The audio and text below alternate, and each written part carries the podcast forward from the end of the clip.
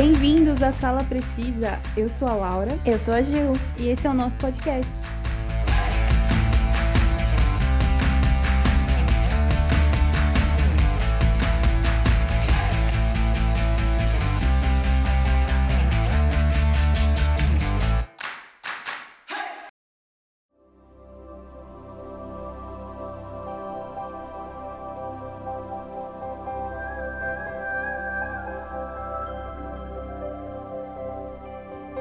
Escritor, professor acadêmico, filósofo, poeta, pai de família, amigo de chá e criador da literatura fantástica. Esse foi John Ronald Reuel Tolkien, o criador da Terra-média. Com a morte de seu pai aos 3 anos de idade, com sua mãe e seu irmão mais novo, eles tiveram que voltar para a Inglaterra, onde viveram com os avós na zona rural. Ele gostava de desenhar paisagens dos arredores da Inglaterra, o que inspirou a paisagem de suas obras anos depois. Assim, assim como o nome do sítio de uma de suas tias, Bag End, que a gente conhece pelo Bolsão. Sua mãe era batista e foi convertida para o catolicismo. Quando Tolkien tinha 12 anos, sua mãe faleceu de diabetes, que na época ainda era uma doença que não tinha conhecimento, e eles ficaram sob a guarda de um padre amigo da família, que fumava cachimbo. Em 1911, Tolkien foi para Oxford, onde estudou letras e literatura inglesa. A partir desse momento, tiveram dois eventos importantes em sua vida. Aos 23 anos, ele se formou e ficou noivo de Edith Brett, com quem teve quatro filhos. E o legal é que ela foi inspiração dele para a personagem Arwen, do Senhor dos Anéis. Tolkien também participou ativamente da Primeira Guerra Mundial. Antes dele se alistar para a guerra, ele se tornou alvo de muita fofoca quando optou por terminar a faculdade primeiro e depois se alistar. Aí depois da formatura ele se alistou e ficou um ano na Inglaterra em treinamento. E em todo esse tempo que ele ficou em treinamento, ele sempre foi muito crítico do comportamento militar. Ele sempre falava que esse jeito, né, do os militares desumanizavam as pessoas. E quando ele foi mandado para França na guerra, ele foi hospitalizado por causa de uma doença causada por um parasita, né? Então ele teve que voltar para a Inglaterra. Assim, ao voltar da guerra,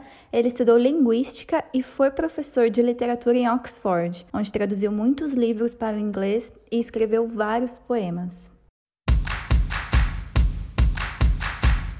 Em sua juventude, antes da Primeira Guerra Mundial, Tolkien criou a sociedade TCBS, em inglês Tea Club and Barrovian Society, Clube do Chá e Sociedade Barroviana, onde se reunia regularmente nas lojas de Barrow. Os membros foram considerados quatro grandes: Tolkien, Geoffrey Smith, Christopher Wiseman e Robert Gilson. Geoffrey e Robert morreram na Primeira Guerra Mundial, apenas Tolkien e Christopher sobreviveram. É, e depois que ele voltou da guerra, ele sentiu falta desses clubes de literatura que ele tinha com os amigos dele.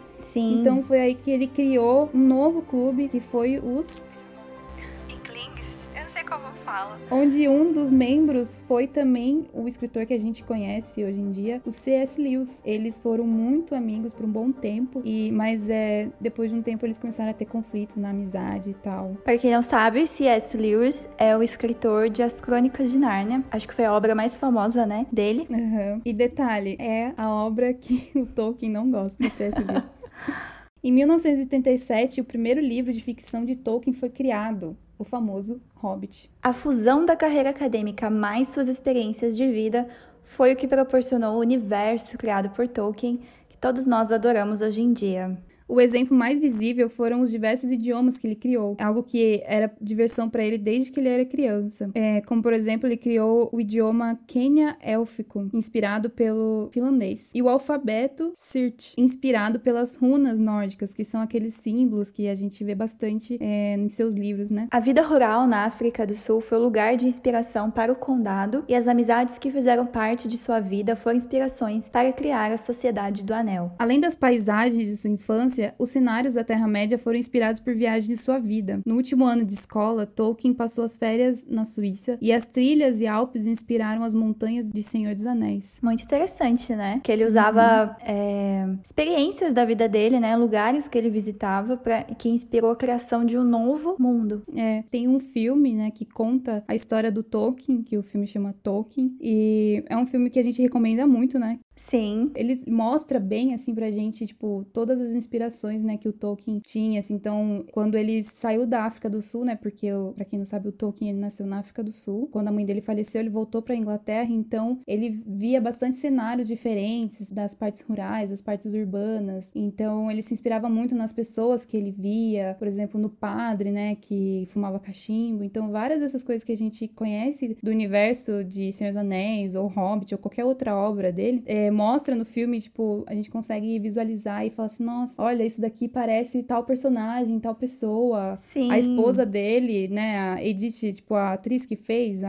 Como que é? A Lily Collins. Isso, ela é super parecida com a, com a Erin, né, do filme. O cabelo. Preto, né? Então é muito legal ver esse filme, nossa, eu recomendo demais. E também mostra essa amizade dele, né, o primeiro grupo que ele criou, né, com o Joffrey. A amizade Sim. dele, uma coisa que eu ia comentar com você até, que dá pra ver que é a amizade do Sam e do Frodo, com certeza foi inspirada na amizade dele com o Joffrey. Com certeza. Eu não tinha ligado esse ponto, mas você falando agora e eu lembra, lembrei assim, né, do filme, realmente lembra bastante. É muito bonita a cena que ele, logo depois da guerra, né, ele vai encontrar com a mãe do amigo dele, Joffrey, que era um poeta e estudava com ele em Oxford, né? E a mãe dele pergunta se, porque a mãe dele falou que ele não, ela não conhecia direito. É, ela não sabia, né, que ele escrevia poemas. É, ela não sabia, tipo, muita coisa do que ele gostava. E dela perguntou pro Tolkien se ele já tinha conhecido o amor. E nessa hora, nossa, eu, eu chorei no filme. Ah, é muito bonito mesmo. É muito bonito ele falando assim que, tipo assim, ele não pensou em amor numa mulher, sabe? Se o Joffrey já tinha se apaixonado por uma mulher. Ele falou assim que quando ele perdeu a mãe dele e ele chegou lá na Inglaterra, o Joffrey foi a pessoa que mais acolheu ele, e, tipo, não deixou ele se sentir sozinho e tal, quando ele tava sofrendo alguns bullying na escola, né, por ser novato e por ser bolsista também, né? O Tolkien, ele depois que a mãe dele morreu, ele nunca teve dinheiro para pagar os estudos É, na escola, nem na faculdade e tal. E todos ali tinham condições, né? Então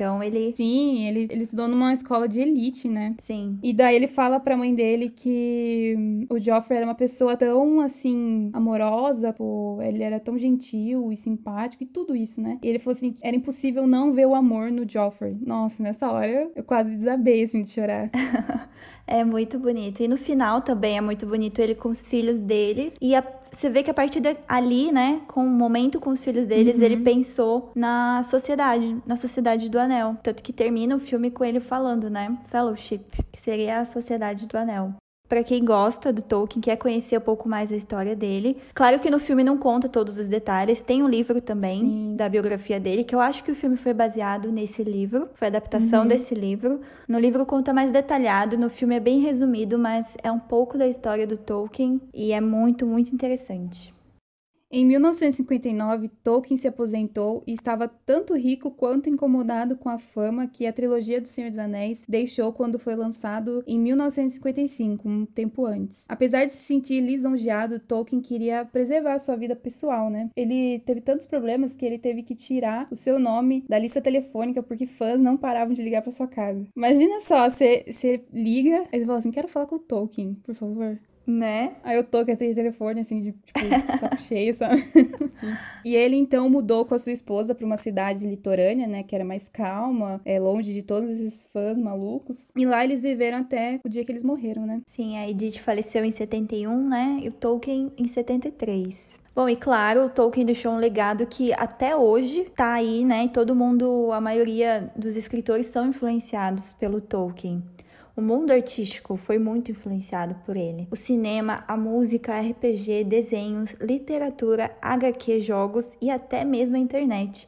Se você for ver hoje, tem vários sites, né, que só fala do Tolkien. Só fala dessa da Terra-média, do desse universo que ele criou. A criação de mundos complexos como a Terra-média arejaram também a literatura ficcional, além de inaugurar um novo gênero literário, a literatura fantástica. Muitos autores também criaram seus mundos próprios, e essa realidade virtual criada por Tolkien foi o elemento chave para a ficção científica de Duna, talvez até para o universo do Harry Potter de J.K. Rowling tenha servido de base essa escritura fantástica de do Tolkien. Tolkien. Eu acho que o, o George R. R. Martin também, que criou, né, as Crônicas de Gelo e Fogo. Com certeza, Game of Thrones muito influenciado também pelo Senhor dos Anéis, dragões, Sim. toda essa... É, essas guerras. E o livro também, o jeito de escrita do Martin, eu acho muito parecida com o Tolkien, porque o Tolkien, ele explica, tipo assim, ele é muito detalhista, né? Então, muito ele... detalhista.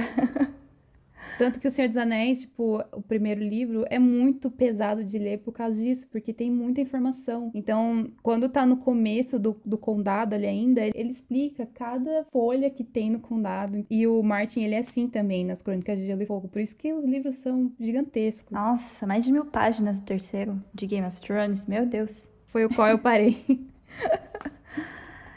O legal nos livros do Tolkien também é que tem muitas canções, né? Eles cantam uhum, no livro. Sim, Game of Thrones tem também canções, até na adaptação da série teve algumas, eu acho, né? Uhum. E é bem legal. E a gente sempre vai amar esse universo Tolkien. Com certeza, esse aí fica para sempre.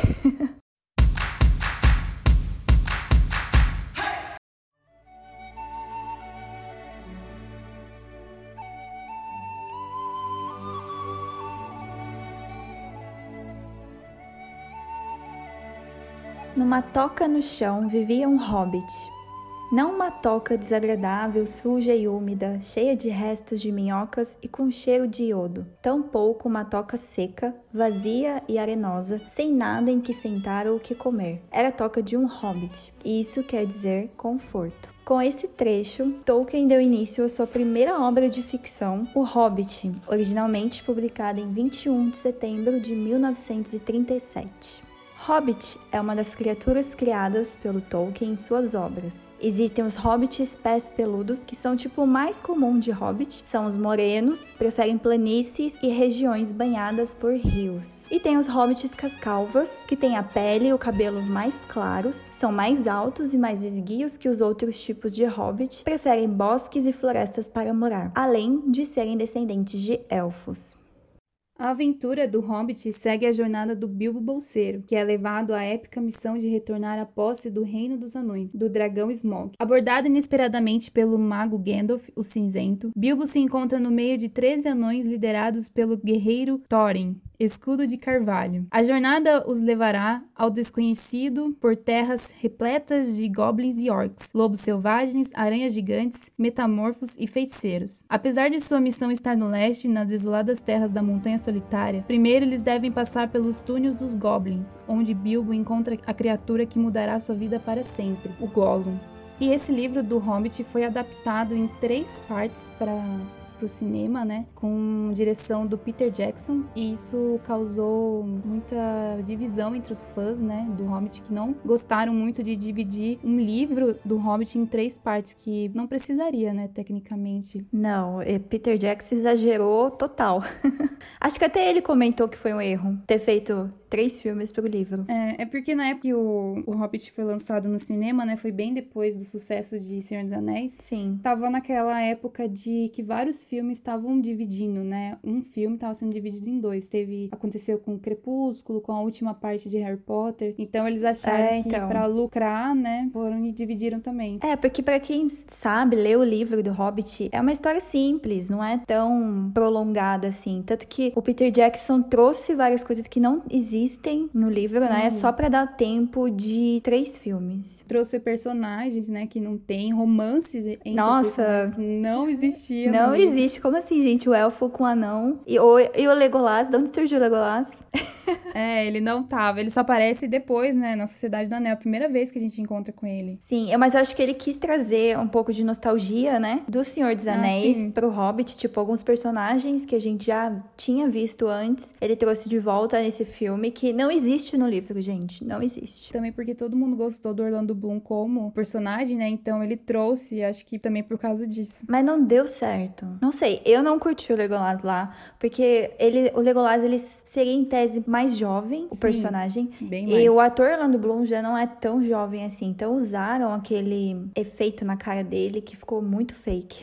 É, porque o primeiro filme é de 2012, né? Então Sim. Ele já tava bem mais velho de quando ele fez. É, Senhor dos Anéis, que foi gravado em 1999 a 2001. É, nossa. Então é muito tempo atrás. Mas eu acho que para mim isso, tipo, sei lá, eu até aceitei. Para mim o pior foi o romance do, do anão com a, com a elfa. Meu Deus.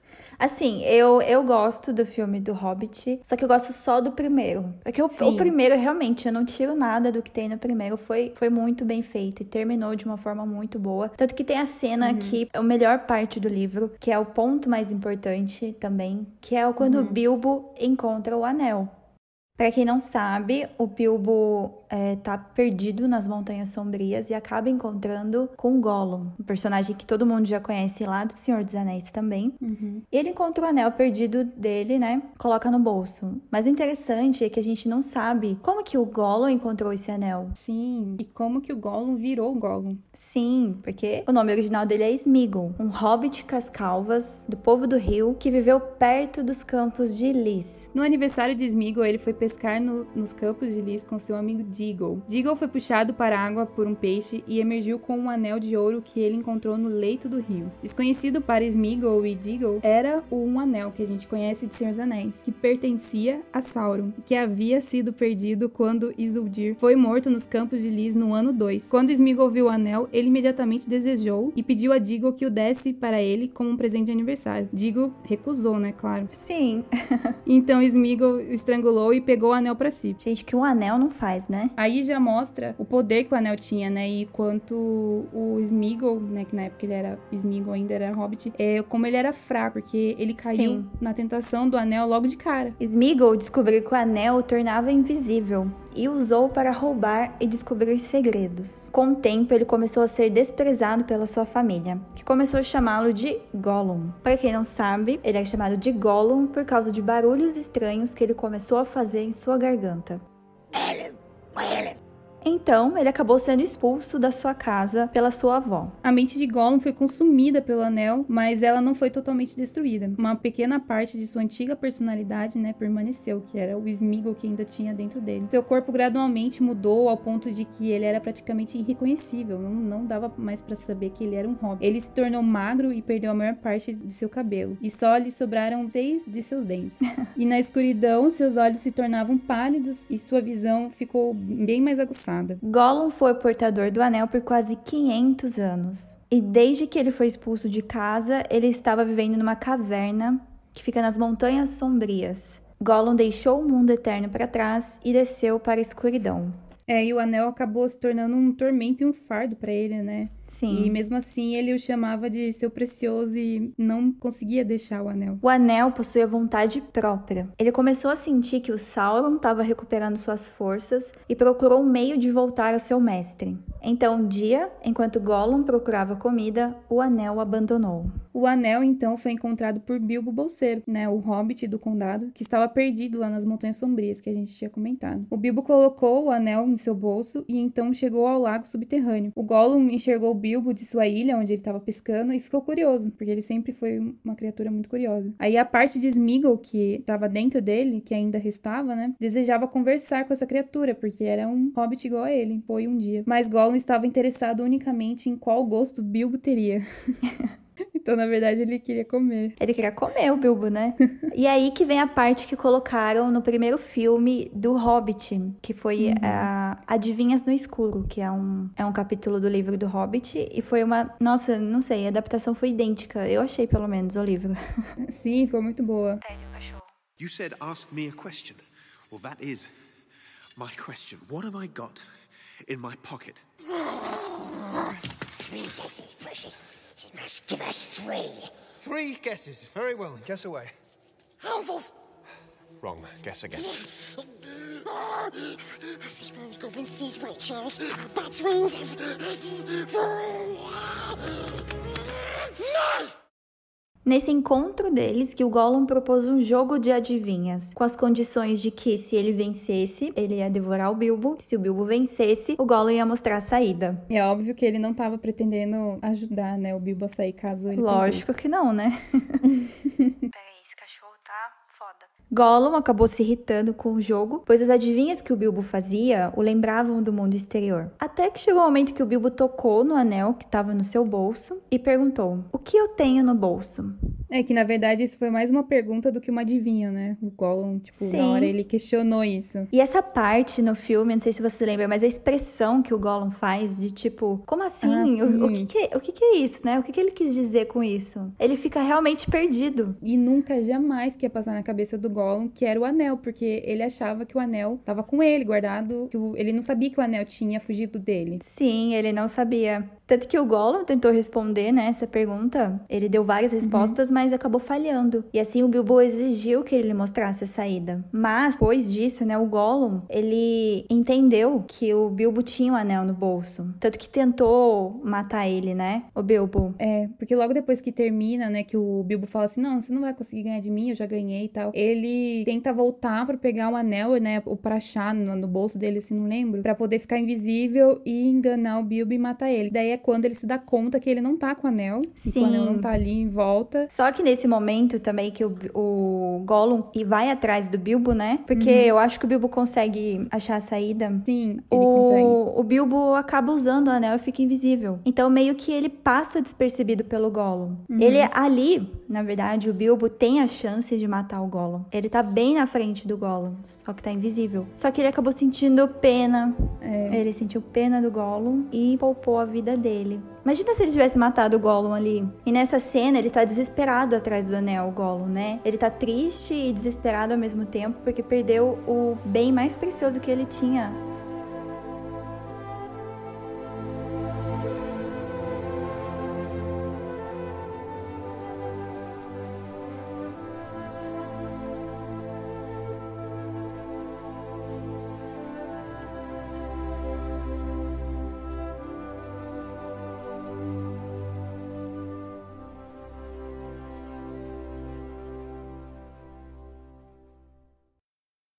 Três anéis para os reis elfos sob este céu. Sete para os senhores anões em seus rochosos corredores. Nove para os homens mortais, fadados ao eterno sono. Um para o senhor do escuro em seu escuro trono.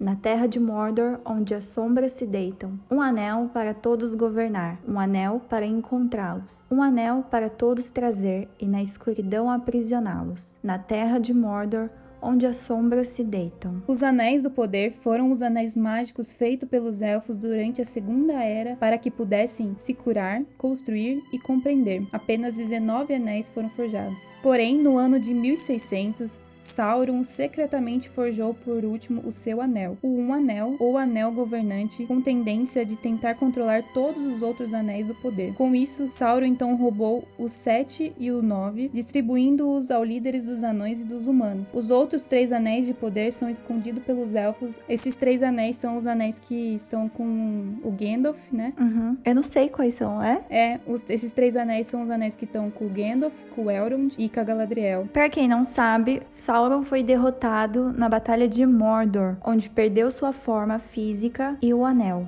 Peraí que a marginal tá lotada. E a partir daí que dá início a história do Senhor dos Anéis, onde mostra Sauron sendo derrotado por Isildur, que foi portador do anel até ele perder, né? Que a partir do momento que ele perdeu foi quando Sméagol encontrou e depois do Sméagol foi o Bilbo. E como a gente vê, né, no Hobbit e em Senhor dos Anéis, o humano portador do anel, ele deixa invisível. Mas o propósito inicial de todos os anéis feitos pelos elfos era de curar, construir e compreender. Só que, óbvio, né, o, o Sauron, ele não queria nada disso, então por isso que ele construiu um anel bem mais poderoso do que isso. E com outros propósitos também, né? É, ele queria dominar, controlar a Terra-média inteira, né? É, então, os anéis aparentemente davam ao seu usuário né, a visão de coisas geralmente ocultas, como a habilidade de Frodo de enxergar os espectros do anel em sua forma original e também de ver o Nenya, que é o anel de Galadriel. Então, como a gente sabe, né, um mortal que usasse, ele ficava invisível. E Gandalf, ele conta pro Frodo que enquanto ele estivesse usando o anel, ele seria invisível aos seus amigos, mas muito mais visível aos Nazgûl, já que o anel o colocava num plano espectral em que os Nazgûl viviam. Com o uso frequente, o mortal é, tenderia a tornar-se um espectro dominado por Sauron, né? Então, por isso que toda vez que o Frodo colocava o anel, o Sauron ele conseguia sentir, então ele ficava Sim. mais é, poderoso ainda, né? Tipo, ele não é poderoso, mas ele ficava mais forte porque ele sabia que o anel tava ali ativo. É, só que quando o, o Frodo usava, ele meio que tentava ir atrás do anel, né? O Sauron, Uhum, meio que sim. sab saber onde ele tava usando aquele anel.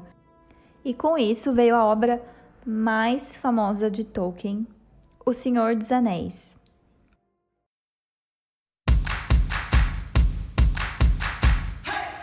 A história foi dividida em três livros e foram adaptados os três livros para o cinema também, pelo Peter Jackson, nos anos de 2001 a 2003. É, ele acertou tão bem, né, nos filmes do Senhor dos Anéis, nessas adaptações. Então, acertou, né? Tanto que no Hobbit a gente achou, nossa, vai ficar, vai ficar da hora os filmes também, mas, né, infelizmente só se acerta uma vez.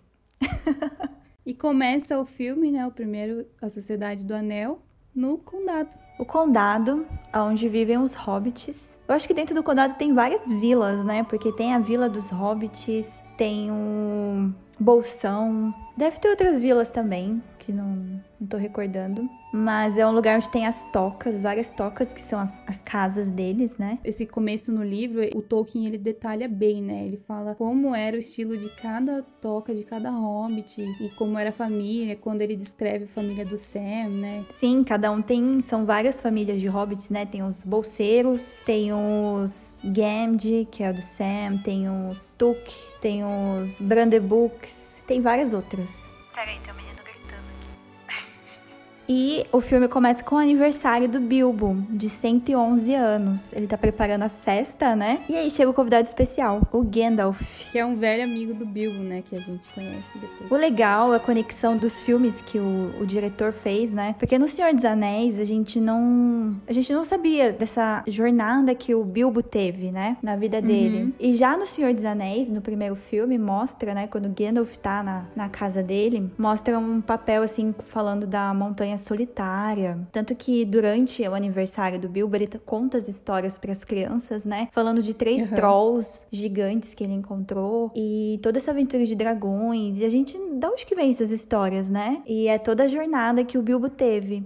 Só que na sua festa de aniversário, ninguém esperava que ele ia usar o anel na frente de todo mundo. Ah, é verdade, eu não tava lembrando disso.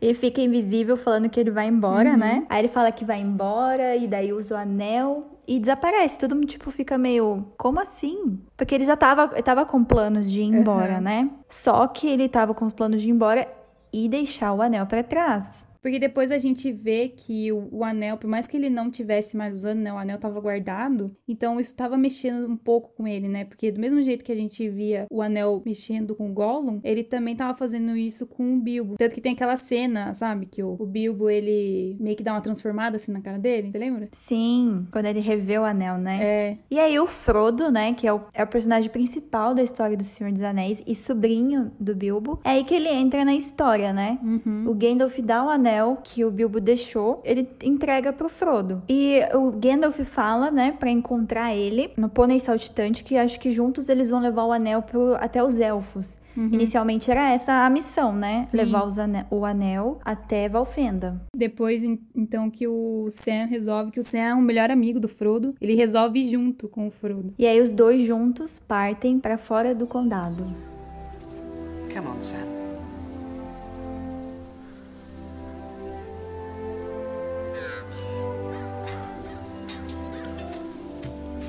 Remember what Bilbo used to say? It's a dangerous business. Frodo, going out your door, you step onto the road, and if you don't keep your feet, there's no knowing where you might be swept off to. E no caminho, Frodo e Sam acabam encontrando Mary e Pippin. E assim os quatro vão até o Pônei Saltitante, que é para encontrarem o, o Gandalf. Só que o Gandalf não aparece. E daí eles meio que ficam sem rumo, né? Perdidos, porque o Gandalf falou que ia encontrar eles lá, né? E o interessante é que nessa parte eles acabam encontrando Passo Largo, que é o melhor personagem, pra quem não sabe, é o Aragorn.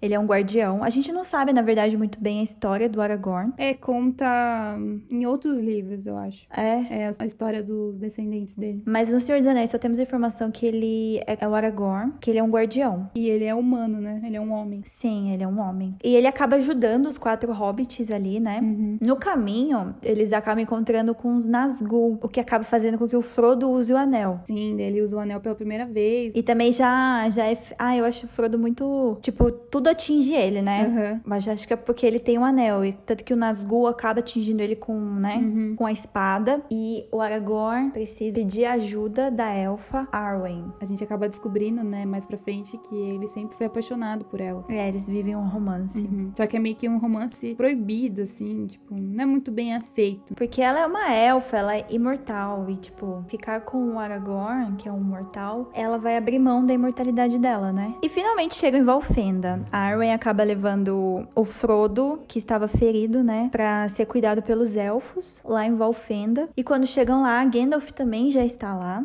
E lá em Valfenda acontece, acho que um dos pontos mais importantes do filme, que é a formação da Sociedade do Anel. Porque como o Frodo levou o anel em Valfenda, né? Eles fizeram é, uma reunião, né? O Conselho de Elrond. Sim. Lá tinha elfos, tinha anões, tinha hobbit, tinha. é, Eu falei homens? Não sei.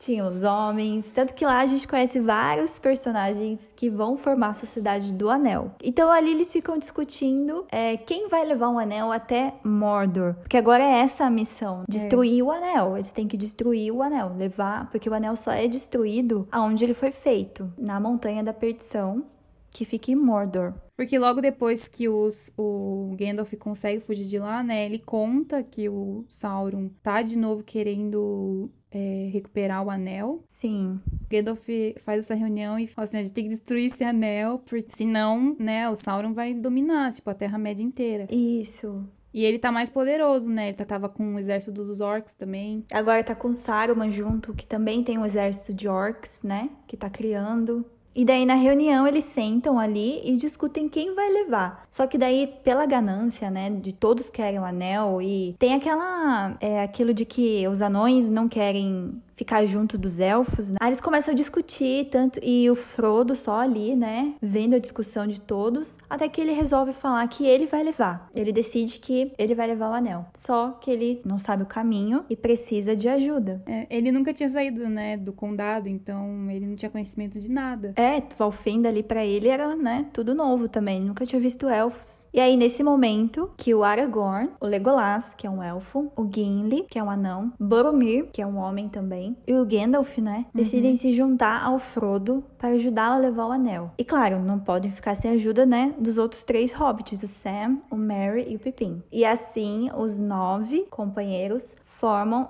a Sociedade do Anel.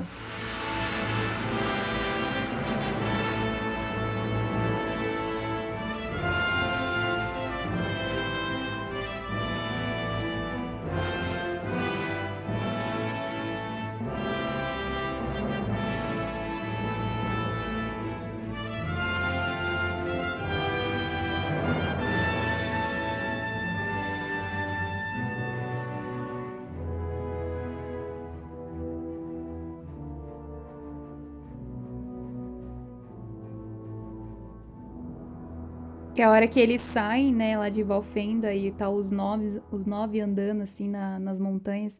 Acho que é a cena mais bonita que tem, né, desse primeiro filme. Nossa, amo essa cena. Realmente uma das melhores. E aí mostra eles no caminho, né? Até chegar em um ponto em que eles vão pra Moria, que era onde ficavam os anões. Uhum. Na verdade, o Gandalf não queria ir por aquele lado, né? Mas como não tinha outra escolha, ele deixou o Frodo decidir, então o Frodo decidiu ir por esse caminho. Aí você vê lá que tá tudo abandonado e você vê que tá tomado pelos orcs, aquele lugar também, né? E quem que está seguindo eles desde o começo da jornada? O Gollum. O Gollum.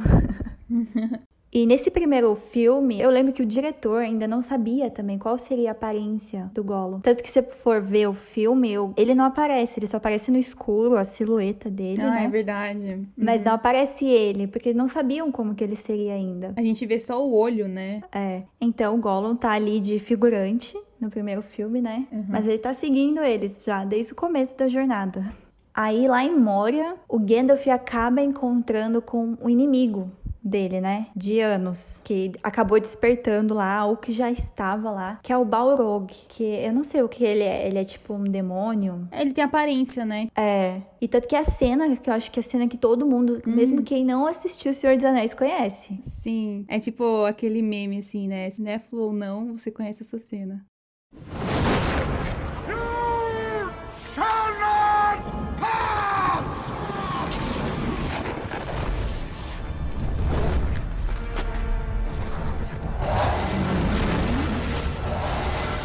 Nesse momento, Gandalf cai no abismo com Balrog. E então eles decidem pedir ajuda aos elfos. Aí depois disso, eles vão pedir ajuda aos elfos, né? E acabam indo lá na floresta de Lothlórien, onde tem a Galadriel. E você vê que a Galadriel ela consegue ler sua mente, né? Ela hum. sabe o que você tá pensando. E lá ela percebe que o Frodo tá carregando o anel. Tanto que eu não sei onde é uma lugar, uma tipo uma penseira, que ela mostra pro Frodo como seria se o Sauron recuperasse, né, o anel. Como seria a Terra-média? Seria cheio de chamas, né? Eles seriam aprisionados pelos orcs. A população seria de orc quase inteira. É, ia ser escuridão para sempre. Sim. Aí depois disso eles saem, né, da Floresta dos Elfos e param numa margem de um rio. Ali é onde o Legolas já tá meio que sentindo que tem algo atrás deles.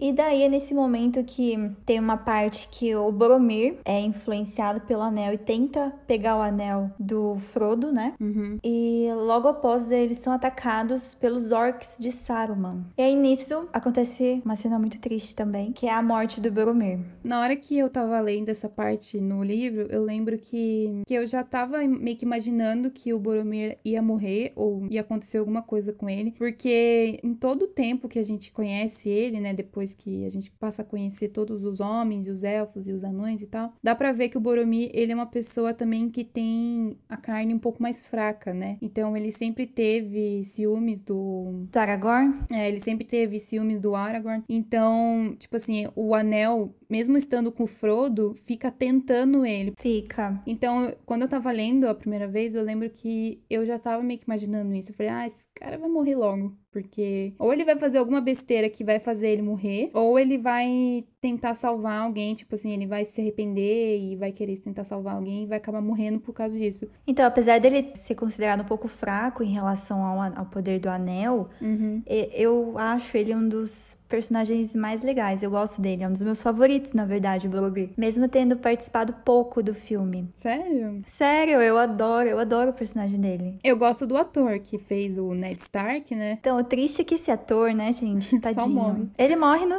no primeiro, de, primeiro de tudo que ele faz. É. Ele morre no primeiro filme do Senhor dos Anéis, morre na primeira temporada de Game of Thrones. Não sei outros papéis agora que ele morre, mas sempre matam ele, tadinho. E é quando termina o filme A Sociedade do Anel. Nas duas torres, apesar de a gente achar o mais fraco, acontecem vários acontecimentos importantes para a história do, do Senhor dos Anéis. Aparece o Gollum pela primeira vez, né? Uhum. O Gollum encontra o Frodo e o Sam e ele acaba virando guia deles para Mordor.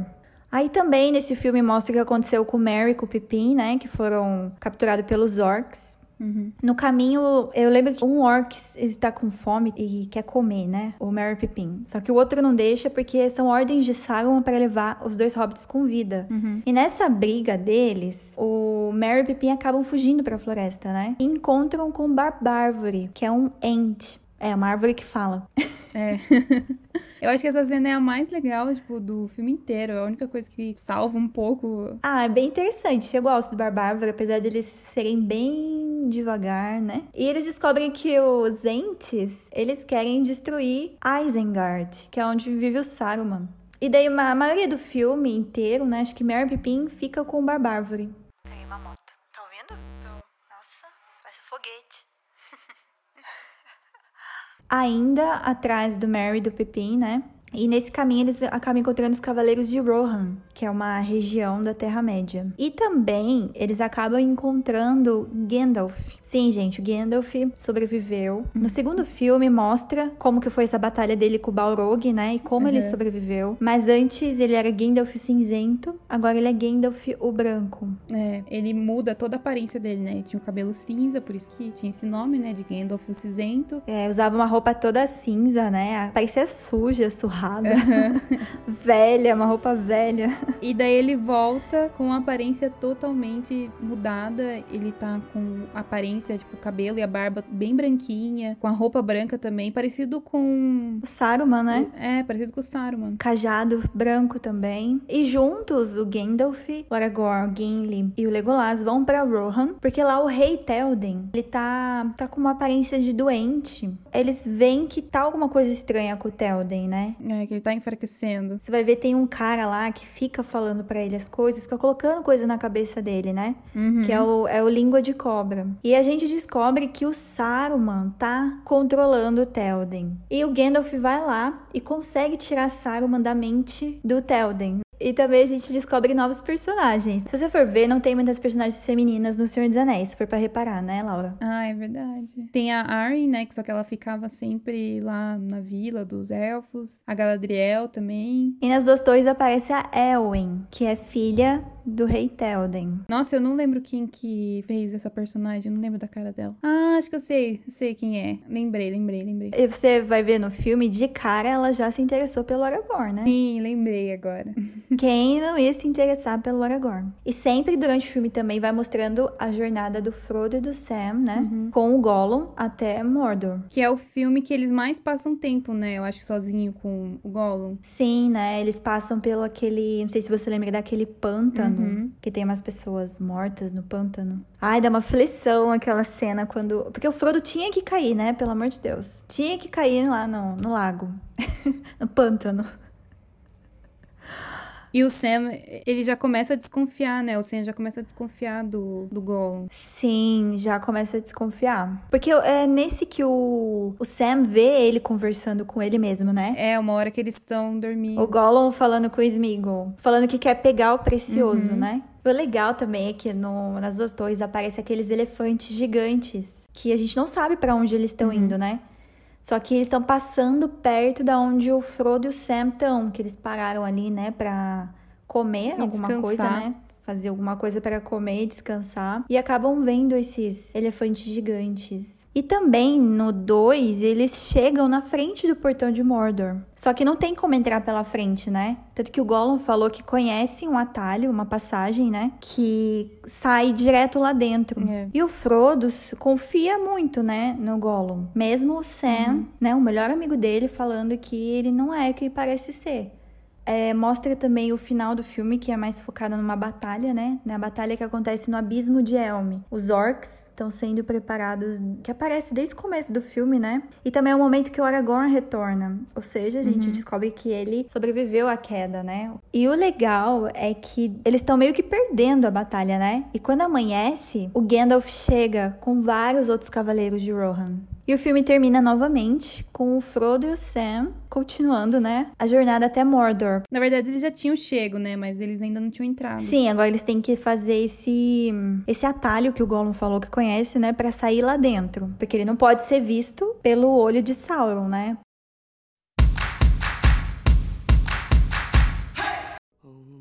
miss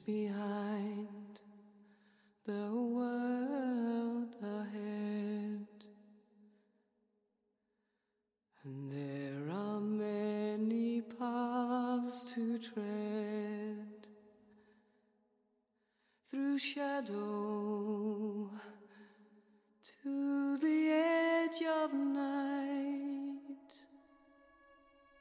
until the stars are all alight. Mist and shadow, cloud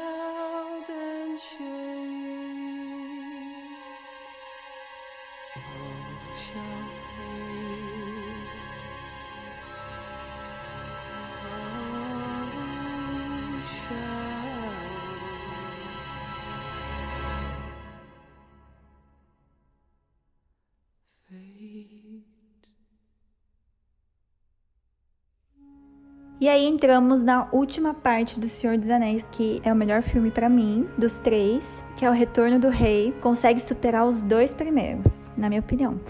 Ele é um filme que é bem bonito, né, também visualmente, igual os outros dois foram. E também bem triste, porque a gente sabe que tá se despedindo, né, da trilogia, que tá chegando ao fim da jornada. Sim, e da Terra-média, né? Eu gosto da versão estendida porque nela mostra o que aconteceu com Saruman. E na versão normal não, não aparece o que aconteceu. Não sei se você lembra, mas no, no segundo, né, os Ents as árvores atacaram Isengard, inundaram lá, né? E ele ficou preso na torre lá em cima. Na versão estendida do filme mostra o Saruman caindo da torre, ele cai da torre. É, acho que o língua de cobra aparece lá. Eu não sei, cai numa roda que entra nele, sabe? E aí começa, né, com toda a Isengard toda destruída.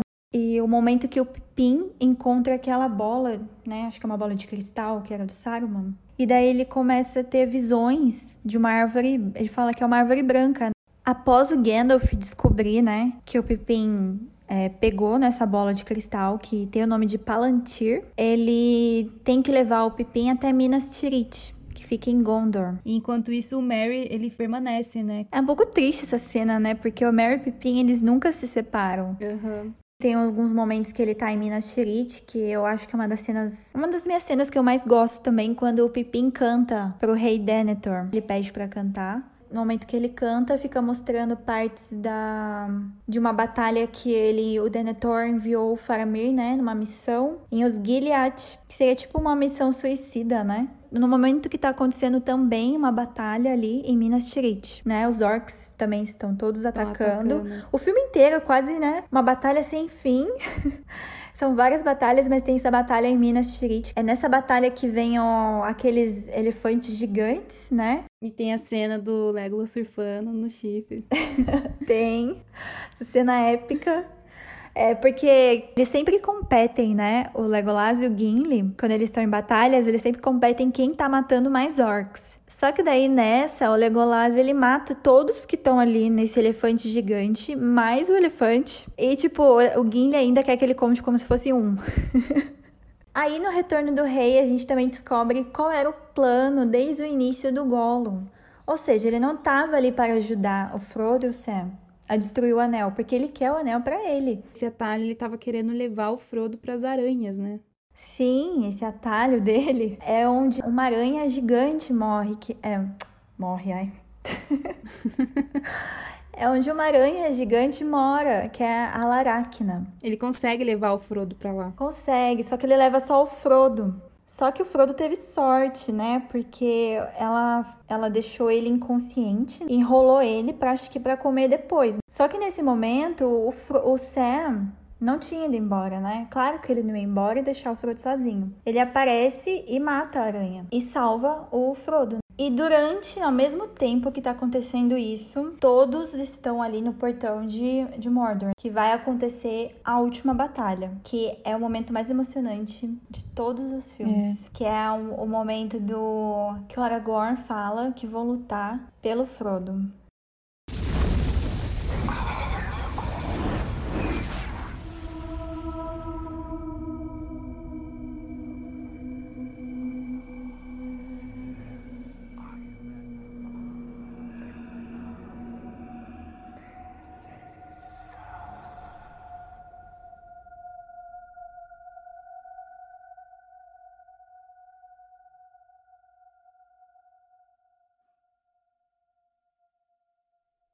For Frodo.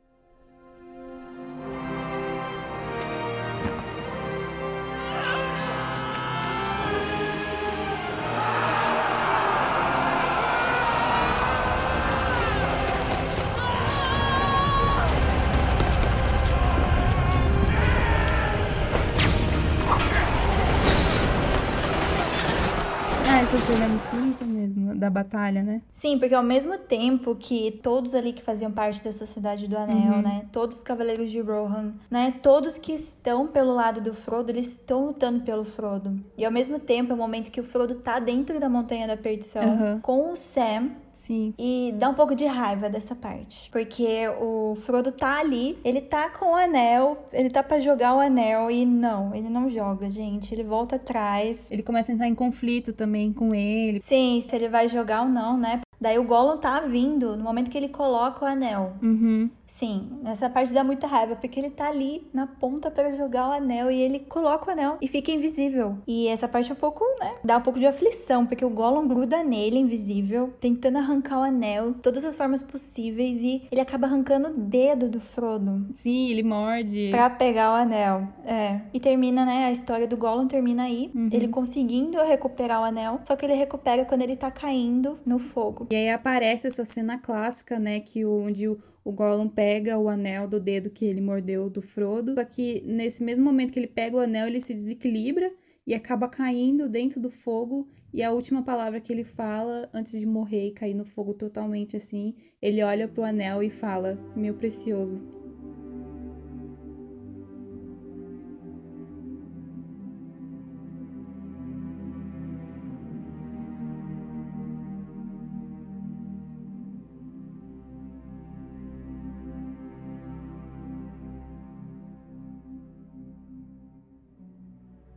Bem no momento que o anel é destruído, é ao mesmo tempo tá acontecendo a batalha, né? Lá embaixo. E no momento que o anel destrói, Mordor é destruída. Então todo o exército acaba caindo junto.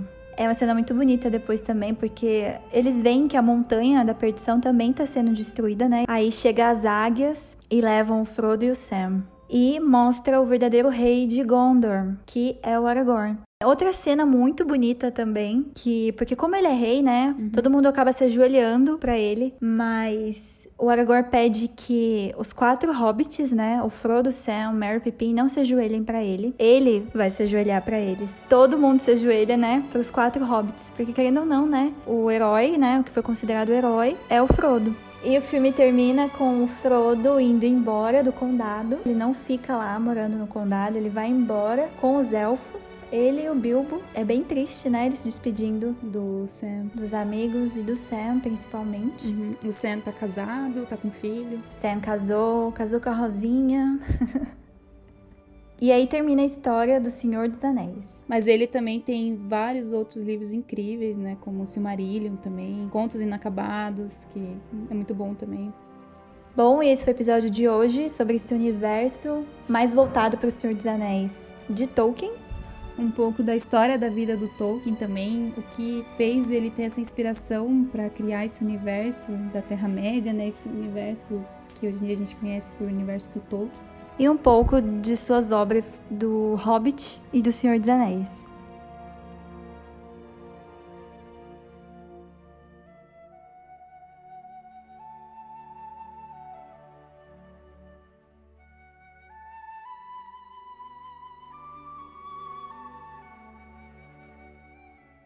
Espero que vocês tenham gostado. Não deixe de seguir a gente nas redes sociais, Nosso Instagram é arroba Sala Precisa Podcast. que a gente sempre posta conteúdo original Sala Precisa. E até a próxima!